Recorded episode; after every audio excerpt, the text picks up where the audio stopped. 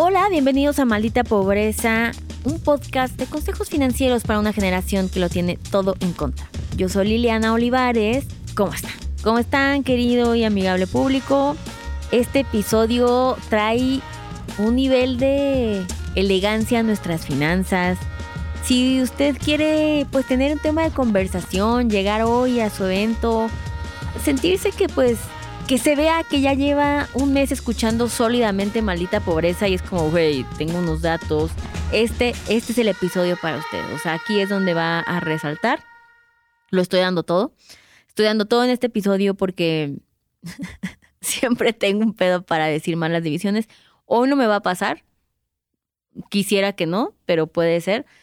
Y en este episodio vamos a hablar de algo y de una pregunta que pocas veces, si no somos expertos en esto, por eso está muy pro, no hemos hecho esta cuenta, pero es un gran dato. Es, una, es un gran dato muy común. Por supuesto, si ustedes se, se dedican a los bienes raíces, van a decir, güey, no mames, nosotros lo usamos todo el tiempo.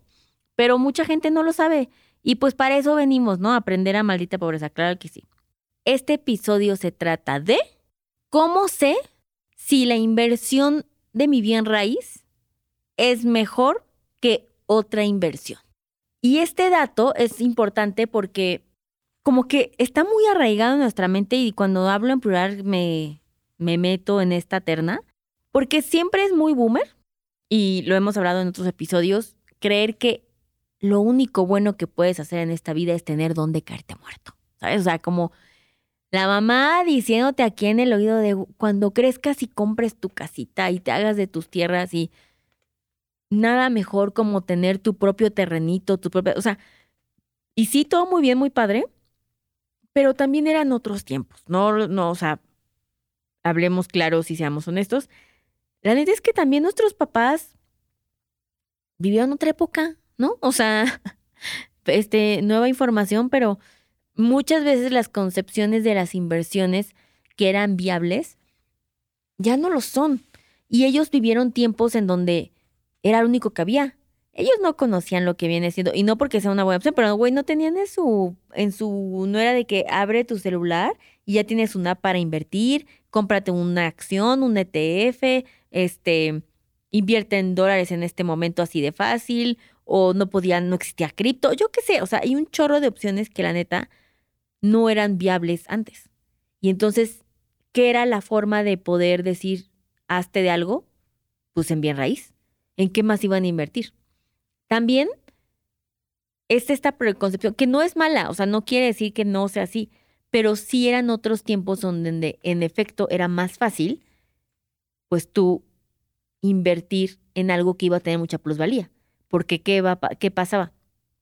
Harta zonas se estaba desarrollando, ¿verdad? O sea, no era lo mismo el, ay, miren, toda esta tierra, mañana va a haber 150 millones de oficinas, edificios, un parque, tres museos, porque aparte en la Ciudad de México, ¿no? De que tres museos, porque si saben que es la ciudad con más museos del mundo, bueno, pues a huevo de que hay uno cerca, ¿no?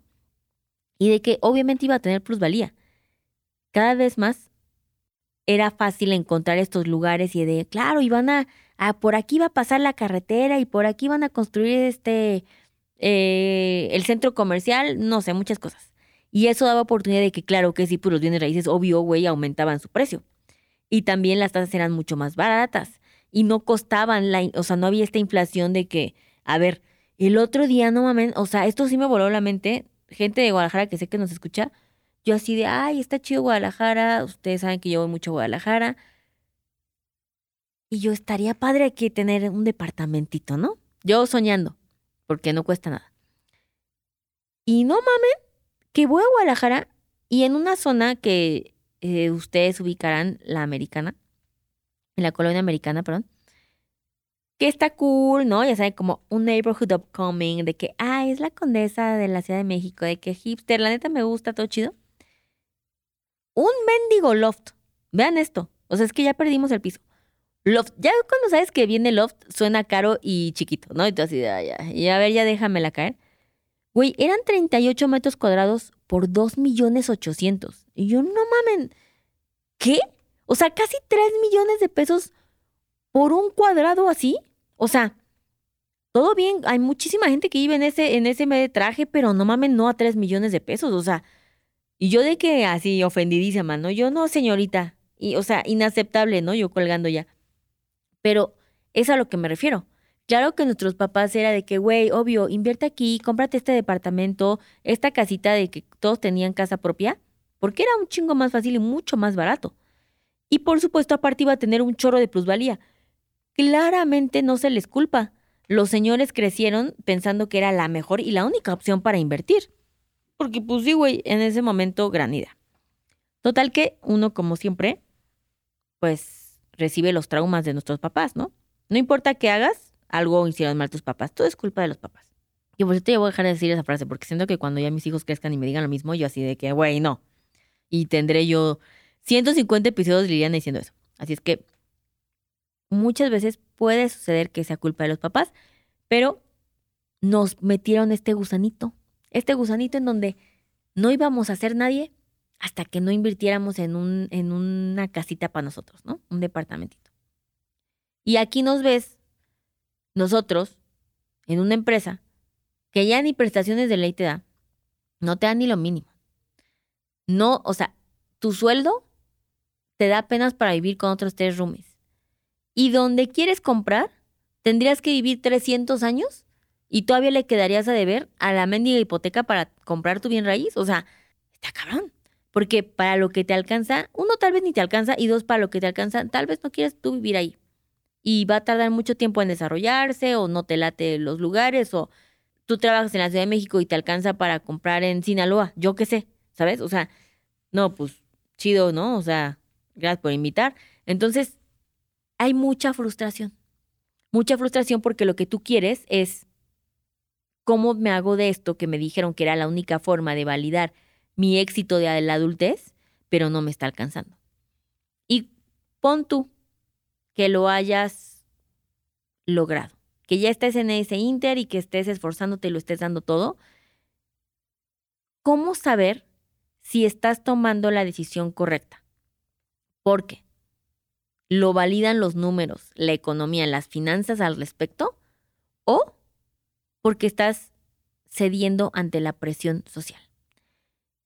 Y eso es muy difícil y ojo, siempre también les he repetido que la compra de un bien raíz apela a diferentes necesidades y hay que identificar para qué estamos comprando. Entonces yo les invito a que si ustedes están en ese inter o están teniendo ese deseo, pues pongamos claro qué es lo que está pasando en nuestras vidas para saber si es algo que realmente ustedes quieren o nada más están mintiendo por convivir o creyeron que quieren o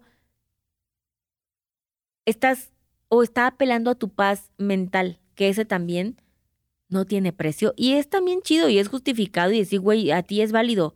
Ahora sí que miren, cada quien su dinero como quiera, ¿no? Pero yo les digo y les recomiendo esto.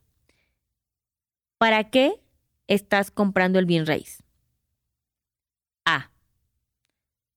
porque es el lugar que quiero vivir, estoy, me encanta, me ilusiona, me enamoré de este lugar, no creía yo que lo iba a poder comprar y resulta que sí, me he esforzado toda la vida para llegar a este momento, quiero tener esta estabilidad, no quiero preocuparme por pagar renta.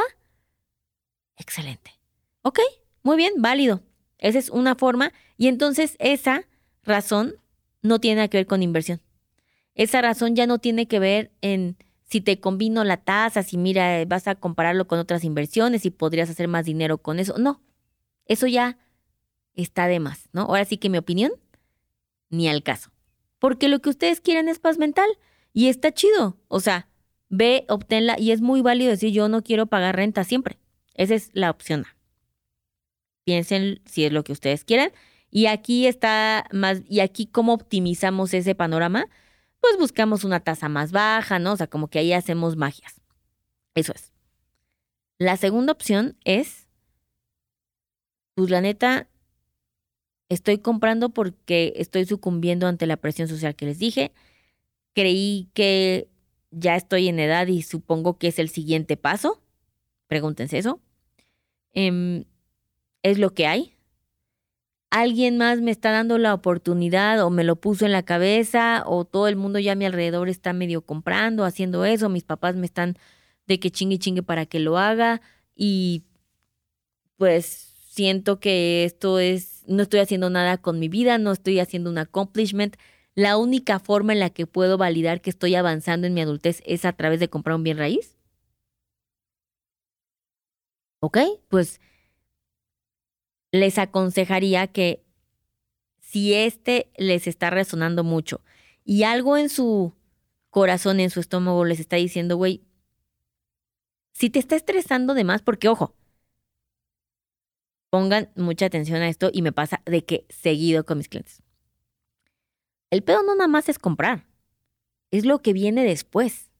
Porque después pasa que, no mames, ya compré, lo logré, pero pinche hipoteca alta, estoy súper estresada, estoy viviendo aquí pero no me alcanza para comer. Juré que después de esto íbamos a festejar y a brindar y no me alcanzó ni para, el, para la Caribe Cooler. O sea, no nada más es comprar, sino la vida post de compra. Y si no le estás disfrutando, si no te está alcanzando y ya le estás sufriendo, seguramente estás comprando por esta razón, que es la B, que es porque alguien más te está, lo que viene siendo chingue y jode, ¿no? Y no es tu decisión propia y natural de ti. Entonces, pues ahí se los dejo, evalúenle. Y la opción C, número último 3. Estoy comprando porque quiero invertir mi dinero de forma inteligente, diversificada, quiero crecer mi patrimonio. Y en, este, en esta personalidad, yo diría que ese es más yo ahora por cómo lo hago. No te importa dónde estás comprando en el sentido de si es por bluff, si quieres una colonia muy nice y ni madres. O sea, tú lo que buscas es hacer dinero en donde sea que esté rentable, está chido y te gusta. Eh, no hay ningún apego emocional al departamento que estás comprando o a la vivienda. No es como, ay, güey, tipo, yo siempre soñé con, con techos altos. Ni madres. Estás siendo fría y calculadora y estratégica en cómo hacer tu dinero y lo que quieres es diversificar tu portafolio y solo vas a poner atención a los números. Esta opción es porque estás invirtiendo en bienes raíces para ser inversionista. Gran idea también, igual de válido. Diría que la A y la C, las dos son igual de válidas. La B, ahí diría, pues mejor ni siquiera tal vez métanse en eso porque no están listos para hacerlo y no hay pedo, ¿no? Y entonces, si ustedes son la A o la B, no van a hacer esta ecuación que les voy a platicar. Si ustedes son la C, que está buscando ser un inversionista, fregona, estratégica, cómo tomar la mejor decisión, aquí viene una fórmula y más bien fórmula también, bueno, sí, pero también criterios de qué vas a evaluar, porque luego uno sabe, uno pues mucho, y, y esto me pasó hace poquito, tuve la experiencia que me decían, no lo estoy vibrando. Y yo, güey, y eso, y no me dejan mentir, si han tomado ustedes el taller, yo siempre les digo, la intuición es súper importante, pero tiene que ir acompañada de números y de hechos. No nos podemos dejar llevar solo, solo por nuestra emoción, porque entonces estamos dejando detrás toda la, la evaluación y la objetividad de las cosas. Y no cuando, y cuando estamos invirtiendo, no siempre somos las personas más objetivas. ¿Ayuda un chingo lo que tú piensas y sientes en tu corazón? Siempre. Eso siempre, aunque sea dinero. Pero no solo es lo importante. Entonces, si tú quieres ser un inversionista y te están pichando un inmueble para comprar y para invertir, una cosa que puedes hacer eh, muy buena para comparar es el cap rate. El cap rate es la tasa de capitalización, es muy común, no les estoy inventando, no les estoy trayendo a de que, ah, no mames, esta información, tal vez algunos sí, pero una cosa que utilizamos el cap rate es medir cuál es el rendimiento que nos va a dar esta inversión, que es el bien raíz, y compararla con las otras opciones. Y ya, lo que quieres es eso, pues chido. Hay otros factores que también les voy a platicar para que los puedan analizar, ¿no? Pero este en particular, la tasa, el cap rate, se va a medir con el rendimiento neto ya, o sea, lo que ustedes reciban de dinero y de valor por el inmueble. Y una forma de sacarlo, esta formulita que es muy sencillo, es ¿cuánto vale? O sea, ¿cuánto vale la, la propiedad? Si ustedes están por comprarla, pues ya el vendedor les dijo cuánto costaba, ¿no? Este, 3 millones de pesos cuesta, no, o sea, este, el mendigo Love de este de Guadalajara, ¿no? Ok, 3 millones de pesos, está chido. Y después viene qué rendimientos tú estás esperando. Entonces, los rendimientos se refiere a las rentas. En cuánto vas a poder rentar esta vivienda. Ese dato, y ojo, eh, yo respeto un chorro porque hay gente súper, súper experta en bienes raíces. Yo les estoy hablando de algo muy sencillo que yo hago como análisis de mis inversiones. No soy experta en bienes raíces y es toda una gama, pero algo que sí les puedo decir, sea experta o no, es pregunta en cuánto lo vas a poder rentar, pero no solo pregunta, valídalo. Oye, de este edificio, ¿en cuánto se está rentando el de abajo, el de al lado, el de arriba? Promedio de rentas, mínimo tres departamentos. Si no, no se hizo bien esa investigación. Si es preventa, pues ahí medio el desarrollador, el güey que te lo está vendiendo, te va a decir, pero güey, no confíen en eso, o sea, ellos quieren vender.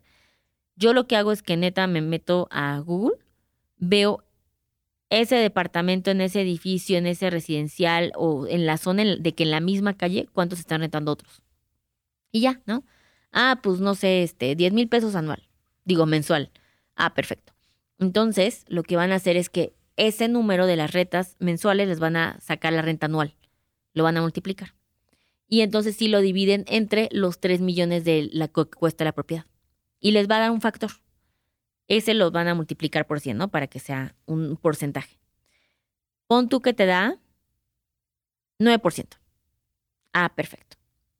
En ese ejemplo tú ya sabes que tu departamento te va a dar al año el 9% de rendimiento. Y entonces, aquí entra el factor 2. Sí, Liliana, eso es lo que me va a dar de rentas, eso es de que me va a dar la inversión de liquidez, de dinero de que ahorita, güey, ¿sabes? De que me va a caer cada mesecito, chido.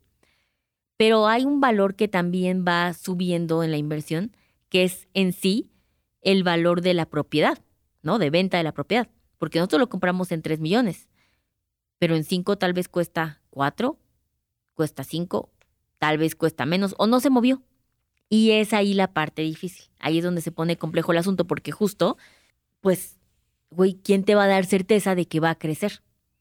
De hecho, salió un, estudio en el 2023, fue el INEGI, que decía que en la Ciudad de México, la, y perdón que esté hablando mucho de la Ciudad de México, pero bueno, estos son como datos muy eh, precisos que tengo. La colonia con mayor plusvalía fue Iztapalapa, con el 6%. Entonces, eso nos da un tope, ¿sabes? Como, claro, puedes encontrarte tú de que una oportunidad mm, única, inesperada, que solo a ti te ofrecieron y el universo te ama, y que ese lugar vaya a desarrollarse, pero pues no lo sabes, no tienes muy claro, e, e incluso si ya hay obras para desarrollarse, de que estén construyendo, les digo, el centro comercial, y mañana lo paran, pues güey, tú no sabes. Si mañana la delincuencia se dispara, tú no sabes. O sea, pudiera afectar el valor del inmueble. Uno, algo razonable es, puta, pues que menos, al menos crezca el 4% al año. 6. Un 10, no manches, ¿no? Si ustedes lo compran, por supuesto, en preventa, pues todavía va a subir más, por eso están atractivas las, las preventas, pero obvio tiene otro riesgo, ¿no? Que no vamos a hablar ahorita. Y el objetivo de eso es, ok, entonces ya vi que con las rentas yo le gano el 9% al año más el 4% pon tú véndonos normalitos, ahí ya estoy teniendo el 13% anual. Entonces, esa inversión te da el 13%. Es una inversión que tiene otros criterios. Claro, requiere un chingo de dinero para comprarla, tal vez va a requerir tiempo de que yo administre el que si el señor llegó o no, o sea, mi inquilino, no voy a tener mucha liquidez de ese dinero y solo me va a entrar la renta. Todos esos son criterios a considerar el riesgo pues pudiera ser bastante conservador porque es un inmueble, es algo que yo estoy viendo ahí, ¿no? O sea, pero el, el número importante es el 13%. Y ahora sí, con esa claridad, ustedes vayan y digan, ¿cuánto me da CETES? El 11. Ah, ok, pues CETES me da 11, no es tanta diferencia, es lo más seguro que hay y solo necesito 100 pesos. Ah, pues, güey, si solo te alcanza el peso, pues ya que le piensas al otro, ¿no? Adelante. Oye, pero un fondo de inversión me da el 15. Ah, pues ya es más alto. Y también no sé, me pide un millón de pesos en vez de los tres millones, si lo quisieras comprar obvio de contado, ¿no? Ah, pues chido, o sea, y me da mi liquidez este en un año. Ah, pues puede eso funcionarte, pero no hay ni bien ni mal, solamente quiero que ustedes tengan claro como la data de cómo se compone todo esto para que justo digan, ¿cómo fregados yo voy a evaluar si no soy una experta en bienes raíces que estoy tomando la decisión correcta cuando se trata de invertir? Obvio aquí, no lo mencioné, pero es importante, que estamos hablando de casa habitación, ¿no? Ya si ustedes compran o invierten de que en un local, en terrenos este, de uso comercial, eh, bodegas, por ejemplo, también es muy utilizado. La plusvalía, seguramente su cap rate, este, esta formulita que hicimos, va a ser mucho más alta. Porque pues se renta más caro, pues finalmente es comercio, ¿no? Pero eso les va a dar las herramientas de saber ahora sí que comparar. No que sienten esta como, a mí de repente me pasa de que, güey, esta ambigüedad de, ¿estaré haciéndolo bien? ¿O es una buena inversión? Los demás están haciendo otra cosa. No se preocupen. Aquí lo importante es qué dato me va a ayudar a comparar, que me dé una claridad, que sepa quién me va a pagar más o quién me va a pagar menos. That's it. Y comparar.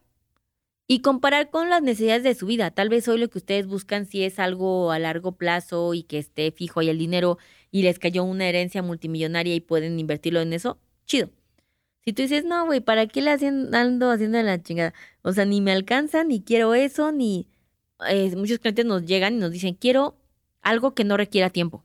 O sea, de mi tiempo. No quiero pensar en eso, no quiero trabajarle, no quiero decir, ah, pues maybe eso no, porque pues sí, ¿no? O sea, y por supuesto que esto estamos considerando que también hay que tener un análisis de en dónde estás comprando, eh, la zona está chida, está bien ubicada, ya saben, location, location, location en bienes raíces, que lo cuiden bien, que los que esté construido de calidad, no que sabe que todo chafa el departamento se vea de lado, no, o sea, todo eso es importante, pero ahora ya saben qué parámetro pueden utilizar justo para comparar.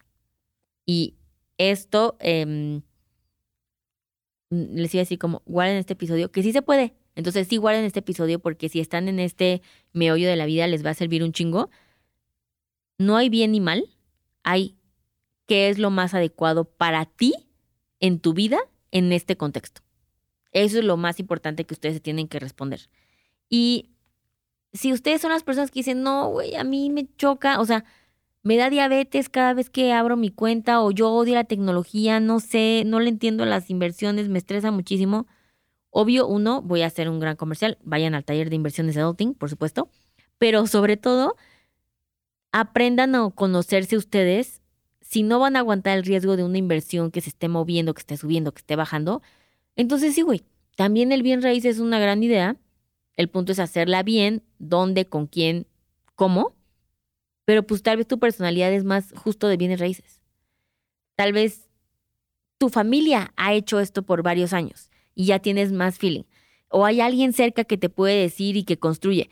Ah, pues entonces tienes una ventaja sobre todos nosotros que no la tenemos, ¿no? Y eso es una forma de utilizar nuestros recursos y nuestras circunstancias a nuestro favor. Lo que quiero concluir es que hagan un análisis objetivo, numérico, comparable y después le meten evaluar los factores de sus vidas. Eso es. Les va a ayudar a hacer decisiones muchísimo más certeras que se sientan bien, de que, güey, bien, ¿sabes? No de que, ay, o sea, si les está causando estrés ya inversión, no, hombre, tiene que ser divertido, tiene que ser disfrutable, tiene que darles esta sensación de estoy construyendo algo. Yo soy muy inversionista del tipo 3, de este tipo de que solo invierto así, tengo cero attachment a lo que invierto. Es, no me importa dónde esté, quiero que tenga un buen rendimiento, me gusta, bla, bla. Y em, nunca voy a vivir ahí, no importa si está lejos, todo bien. Lo único que quiero es que funcione. A mí no me genera estrés la idea, antes sí, obvio, me generaba el estrés de, y no mames que pagar renta toda la vida. Sí, güey, tal vez eso puede ser, y tal vez es viable, pero si yo tengo las inversiones para pagar mi renta toda la vida, no me preocupo, sin pedos. Pagaré renta toda la vida. sin problema porque tengo mis inversiones que me pudieran dar para eso. Obviamente sé que eso está, lo sienten lejano, pero podría ser una meta. Lo que quiero que sepan es cómo cambiamos nuestra forma de pensar, en donde no lo único que hay que hacer en esta vida es solo comprar. Quítense ese estrés social. Esa pesadez nos la heredaron, no es nuestra. Lo que sí tenemos que hacer es ser estratégicos y preocuparnos por nuestras finanzas, eso sí, claro que sí. Pues espero que les sirva. Si están ya construyendo este imperio y quieren ser el siguiente real estate lord en millones de estados y países y todo, pues les deseo lo mejor que lo hagan. Es un camino también difícil de recorrer, pero que vale la pena. Y recuerden, como siempre, ya saben, ya saben a dónde voy, ustedes lo saben, a que vayan y nos pongan cinco estrellitas en donde se pueda. O sea, donde ustedes les dejen, califíquenos cinco estrellitas en Spotify, en Apple Podcast, en Amazon, déjenos sus comentarios, suscríbanse, váyanse también a Podimo, que ahí, pues no, ahorita está nuevo, pero yo que cada vez descubro una aplicación donde escuchan podcast, quiero ver, yo así de cómo nos han calificado. Y es de que, güey, nada, solo tú y yo a huevo. Y yo soy la única estrellita, digo, la única que ponga calificación. Obvio, siempre estrellitas, cinco. No se aceptan menos. Y em, ya saben que de repente por ahí volvemos a hacer una siguiente medio temporada y les vuelvo a preguntar en mi Instagram qué temas, pero me ayudaron mucho. Muchas gracias a todos los que respondieron. Creo que recibí como más de 600 respuestas. Un chingo. Y me ayudaron un buen para ir haciendo, pues, nuestra agenda de los temas que vamos a ver. Espero que les sigan sirviendo y que nos estemos viendo. Eh, nos pueden repostear, nos pueden taguear eh, en arroba adultmx, arroba Lili Olivares, guion bajo, y estamos ahí. Y nada, nos vemos a la siguiente. Bye. Este programa fue producido por Mitzi Hernández y Karina Riverol. Los ingenieros de grabación son Héctor Fernández y Edwin Santiago.